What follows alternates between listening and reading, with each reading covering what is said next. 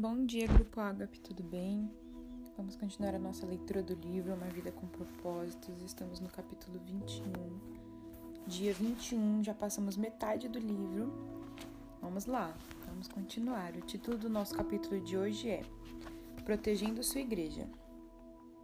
Vocês, vocês estão unidos na paz por meio do Espírito. Portanto, esforcem-se para continuar unidos desse modo.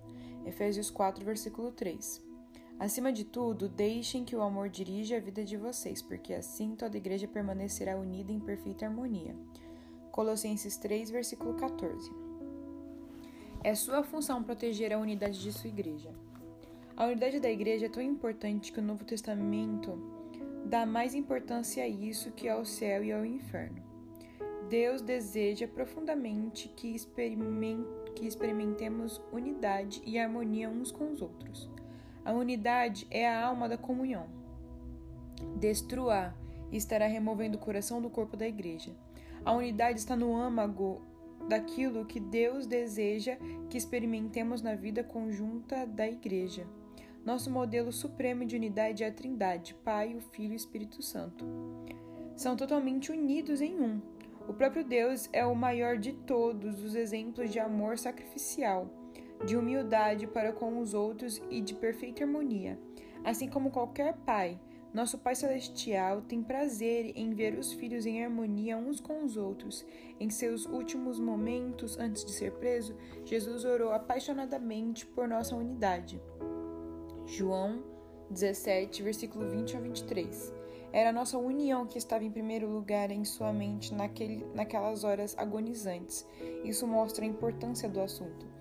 Nada no mundo é mais valioso para Deus que sua igreja. Ele pagou o mais alto preço por ela e, quer e a quer protegida, especialmente dos danos devastadores causados por divisões, conflitos e discordâncias. Se você faz parte da igreja, da família de Deus, é sua responsabilidade proteger a unidade da comunidade em que congrega. Você deve encarregar, você foi encarregado por Jesus de fazer o possível para preservar a unidade, proteger a comunhão e promover a harmonia em sua igreja e entre todos os cristãos. A, a Bíblia diz: façam todos os esforços para conservar a unidade do Espírito pelo vínculo da paz. Efésios 4, versículo 3. Como fazer isso? A Bíblia nos dá algumas orientações. Concentre-se no que temos em comum, não nas nossas diferenças. Paulo recomenda: concentremos-nos nas coisas que contribuem para a harmonia e no crescimento da nossa comunhão conjunta. Romanos 14, versículo 19. Como fiéis, compartilhamos um Senhor, um corpo, um propósito, um Pai, um Espírito, uma esperança, uma fé, um batismo e um amor. Partilhamos a mesma salvação a mesma vida e o mesmo futuro. Fatores muito mais importantes que as diferenças que poderíamos enumerar. É neles que devemos nos concentrar, não em nossas diferenças pessoais. Lembre-se de que foi Deus quem escolheu nos dar diferentes personalidades, formações, raças e preferências. Logo, devemos apreciar essas diferenças, não simplesmente tolerá-las. Deus deseja unidade, não uniformidade. Mas, para o bem da, da, unidade, não devemos permitir que nossas diferenças, em circunstâncias algumas, alguma, nos separe. Precisamos nos manter concentrados no que mais importa. Aprender a amar uns aos outros como Cristo nos amou, cumprir os cinco propósitos de Deus para cada um de nós e para a sua igreja o conflito é normalmente sinal de que o foco foi desviado para questões menos importantes, que a Bíblia chama assuntos controver controvertidos. Romanos 14, versículo 1 e 2 Timóteo 2, versículo 23. Quando nos concentramos em personalidades, preferências, interpretações, estilos ou métodos, a divisão sempre acontece. Mas se nos concentrarmos em amar uns aos outros e em cumprir o propósito de Deus, alcançaremos a harmonia. Paulo implora por isso, irmãos, em nome do Senhor Jesus Cristo, suplico a todos vocês que concordem uns com os outros no que falam, para que não haja divisões entre vocês, antes que todos estejam unidos num só pensamento e num só parecer. 1 Coríntios 1, versículo 10. Seja realista em suas expectativas. Agora que você descobriu como Deus quer que seja a verdadeira comunhão, é fácil ficar desanimado pela disparidade entre o ideal e a realidade presenciada em sua igreja. Você deve amar apaixonadamente a igreja, apesar das imperfeições que ela tem. Ansiar pelo ideal enquanto critica real, o real. É evidente ansiar pelo ideal, perdão, ansiar pelo ideal enquanto critica o real é evidência de imaturidade. Em contrapartida, conformar-se com o real sem lutar pelo ideal é complacência. A maturidade está em conviver com essa tensão.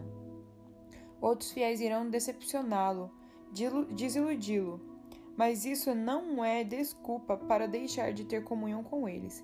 Eles são sua família, mesmo quando não agem como tal, e você não pode simplesmente abandoná-los. Em vez disso, Deus nos orienta. Sejam pacientes uns com os outros, fazendo concessões às faltas uns dos outros, por causa do amor que há em vocês. Efésios 4, versículo 2. As pessoas ficam desiludidas com a igreja local por muitas razões compreensíveis. A lista pode ser bastante longa: conflitos, mágoas, hipocrisia, negligência, mesquinharia, legalismo e outros pecados. Em vez de ficarmos abalados e surpresos, devemos recordar que a igreja é constituída de pecadores de verdade, entre os quais nos incluímos. Por sermos pecadores, magoamos uns aos outros, às vezes intencionalmente e às vezes sem querer. Mas em vez de deixar a igreja, precisamos ficar ali e tentar de alguma forma solucionar o que for possível. A reconciliação não é invasão, não é evasão. É a estrada para um caráter mais forte, para uma comunhão mais profunda.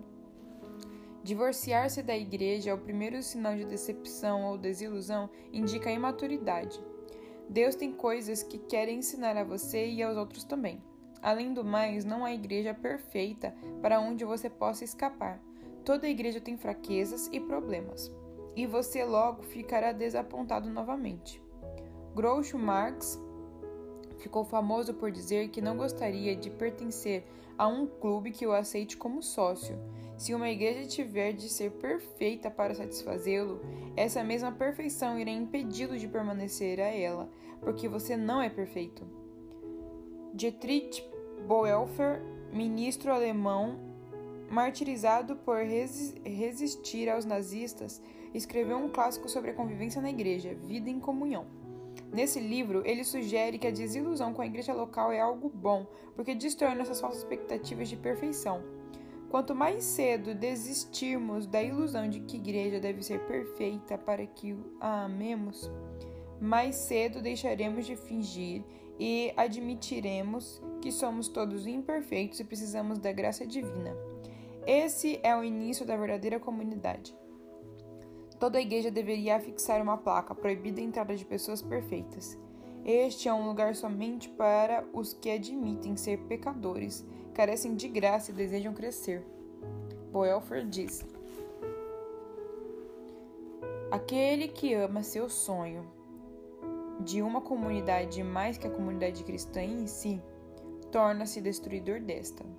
Se não dermos graças diariamente pela comunidade da qual fazemos parte, mesmo quando não há nenhuma grande experiência, nenhuma riqueza a ser descoberta, mas apenas muita fraqueza, pouca fé e dificuldades, e se ao contrário continuarmos nos queixando de que tudo é desprezível e insignificante, estamos impedindo que Deus permita que a nossa comunidade cresça.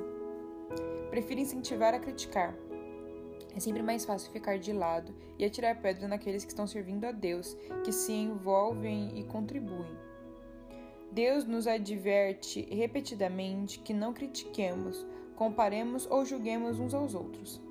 Mateus 5:9, Romanos 14:13, Efésios 4:29 e Tiago 4:11 e 5:9. Criticar o trabalho que outros irmãos estão fazendo pela fé com sinceridade e convicção é interferir nos assuntos de Deus. Que direito você tem de criar o servo de alguém? Somente Deus pode decidir se ele está fazendo o que é certo. Romanos 14, versículo 4. Paulo acrescenta que não devemos julgar nem desprezar irmãos com convicções distintas da nossa. Por que você critica as ações de seu irmão? Por que tenta fazer com que ele pareça pequeno? Todos seremos julgados um dia, não com base nos padrões um dos outros, nem mesmo por nossos próprios padrões, mas pelo julgamento de Deus. Romanos 14, versículo 10. Sempre que julgo um irmão, quatro coisas acontecem instantaneamente. Perco minha comunhão com Deus, exponho meu orgulho e insegurança, predisponho-me em situação de ser julgado por Deus e prejudico a comunhão da igreja. O espírito crítico é um vício dispendioso. Na Bíblia, Satanás é chamado o acusador dos nossos irmãos. Apocalipse 12, versículo 10. Culpar, criticar e queixar-se dos membros da família de Deus é um trabalho do diabo. Se fazemos o mesmo, é porque fomos ludibriados e induzidos a fazer o trabalho de Satanás. Lembrem-se de que outros cristãos não de que outros cristãos, não importa quanto você discorde deles, não são o verdadeiro inimigo. O tempo que desperdiçamos comparando ou criticando os outros irmãos deveria ser aplicado na edificação da unidade entre os irmãos. A Bíblia diz: Assim estaremos empregando nosso esforço na boa convivência fraterna. Ajudem-se mutuamente com palavra de ânimo. Não ponha seu irmão lá embaixo, apontando os defeitos dele. Romanos 14, versículo 19. Recuse-se a dar ouvidos a fofocas. Fofocar é transmitir informações quando você nem é parte do problema nem da solução. Você sabe que espalhar fofocas é errado, e se quiser proteger sua igreja, nem mesmo deve dar ouvidos a elas. Ouvir uma fofoca é como receptar mercadoria roubada. E isso o faz igualmente culpado pelo crime. Quando alguém começar a falar mal de alguém para você, tenha coragem de dizer: por favor, pare não preciso saber disso. Você já falou diretamente com a pessoa? Pessoas que trazem a fofoca até você também irão espalhar fofoca sobre você. Tais pessoas não são confiáveis. Se você dá ouvido às fofocas, para Deus você é um criador de casos. Provérbios 16, 28, Provérbios 17, 4, Provérbios 20, 19, Provérbios 25, 9, Provérbios 26, 20. Criadores de caso dão ouvidos a criadores de caso. Provérbios 17, 4. São esses os que dividem igrejas pensando apenas em si mesmos, são egoístas, sem nenhuma evidência do Espírito. Judas 19. É triste constatar, acho que é Judas 1,9. é triste constatar que, no rebanho de Deus, as maiores feridas sejam causadas por ovelhas, não por lobos. Paulo alerta sobre os cristãos canibais, que se devoram uns aos outros. Gálatas 5,15 Destruindo a comunhão. A Bíblia diz que esse tipo de pessoas devem ser evitadas. A difamação revela segredos, portanto, fique longe de quem fala demais. Provérbios 20, versículo 19. A maneira mais rápida de pôr fim a um conflito, seja uma igreja, seja num grupo, é enfrentar carinhosamente os fofoqueiros e convidá-los a mudar de atitude. Salomão lembra que uma fogueira se apaga quando acaba a lenha. Da mesma maneira, as brigas acabam quando o brigão implicante é separado do grupo. Provérbios 26, versículo 20. Pratique o método de Deus para a solução de conflitos. Além dos princípios mencionados no capítulo anterior, Jesus ensina à igreja um processo simples, dividido em três etapas. Se um dos que dizem ser seu irmão na fé prejudicar você, converse com ele. Consertem a situação entre vocês. Se ele ouvir, você fez um amigo. Se não ouvir, tome uma ou duas pessoas para que a presença de testemunhas torne o ato legítimo e tente de novo. Se ainda assim ele não ouvir, leve o caso à igreja. Mateus 18, versículo 15 e 17. Em meio a um conflito, somos tentados a nos queixar, te, a nos queixar a terceiros.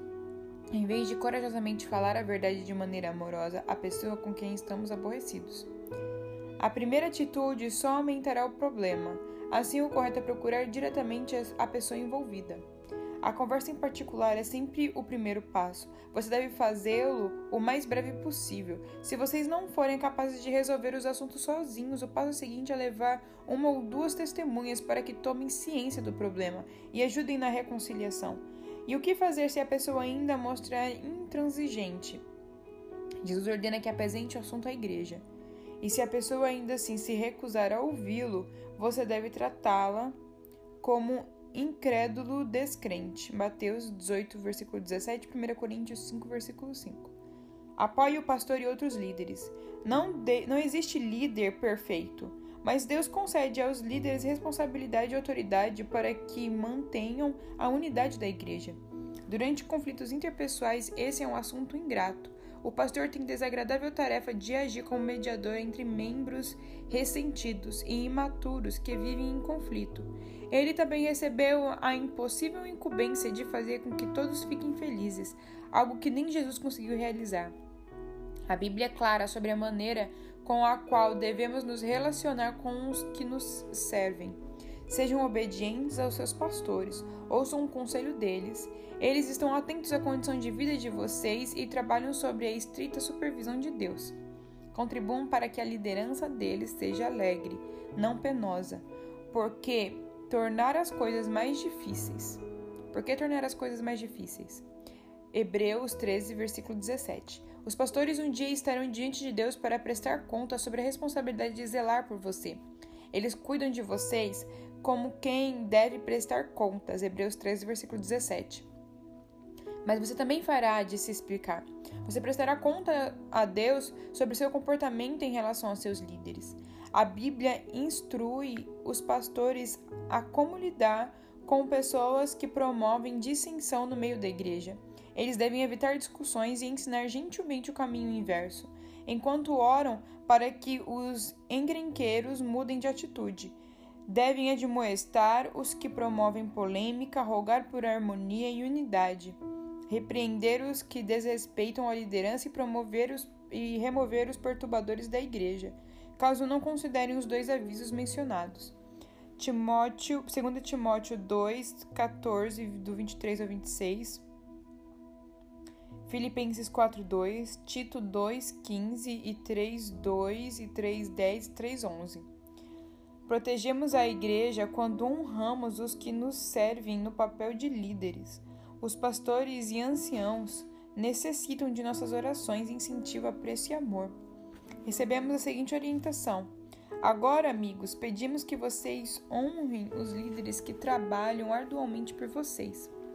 E quem foi dada, a quem foi dada a responsabilidade de encorajar e orientar vocês na obediência? Tenham toda a consideração e amor por eles. 1 Tessalonicenses 5, 12 e 13. Desafio você a aceitar a responsabilidade de proteger, promover e promover a união em sua igreja. Espalhem-se nesse objetivo com todas as suas forças. Deus irá se agradar disso. Nem sempre será fácil. Em alguns momentos terá de fazer o que é melhor para o corpo e não para você mesmo, mostrando preferência pelos outros. Este é um dos motivos pelos quais Deus nos colocou na família e igreja para aprendermos o altruísmo.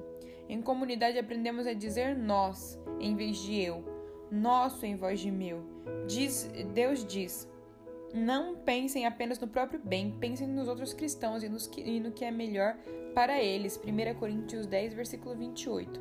Deus abençoa a igreja que permanece unida. Na igreja de Siddlebeck, cada membro ensina, com, ensina um pacto que inclui a promessa de proteger a unidade de nossa comunhão. Consequentemente, a igreja jamais sofreu um conflito capaz de nos dividir. Tão importante quanto isso é o fato de que muitos desejam fazer parte dela, uma vez que se trata de uma comunidade unida e amorosa. Para se ter uma ideia, num período de sete anos, a igreja chegou a batizar alguns milhares de novos convertidos. Quando Deus tem um grupo de novos cristãos que deseja libertar, ele busca como incubar a igreja, como, como incubadora a igreja mais carinhosa que puder encontrar. O que você está fazendo no plano pessoal para tornar sua igreja local mais aconchegante e amorosa? Muitas pessoas em sua comunidade estão em busca de amor e de um lugar a qual pertencer. A verdade é que todo mundo precisa e quer ser amado. Quando alguém encontra uma igreja em que os membros verdadeiramente amam uns aos outros e se importam uns com os outros, somente portas trancadas poderiam mantê-los do lado de fora. Pensando sobre meu propósito de vida. Tema para reflexão: Tenho a responsabilidade de proteger a unidade da minha igreja. Versículo para memorizar. Portanto, concentremos-nos nas coisas que contribuem para a harmonia e no crescimento e na comunhão conjunta. Romanos 14, versículo 19. Pergunta para meditar: O que estou fazendo pessoalmente para proteger a unidade da minha família eclesiástica nesse exato momento? Bom, pessoal, esse foi o capítulo de hoje. Para que a gente se mantenha atento em dar amor uns aos outros e saber que onde vivemos, além de uma igreja, é uma família, é um corpo. E é isso que devemos levar, é isso que Cristo nos ensinou. Amém? Tenha um bom dia.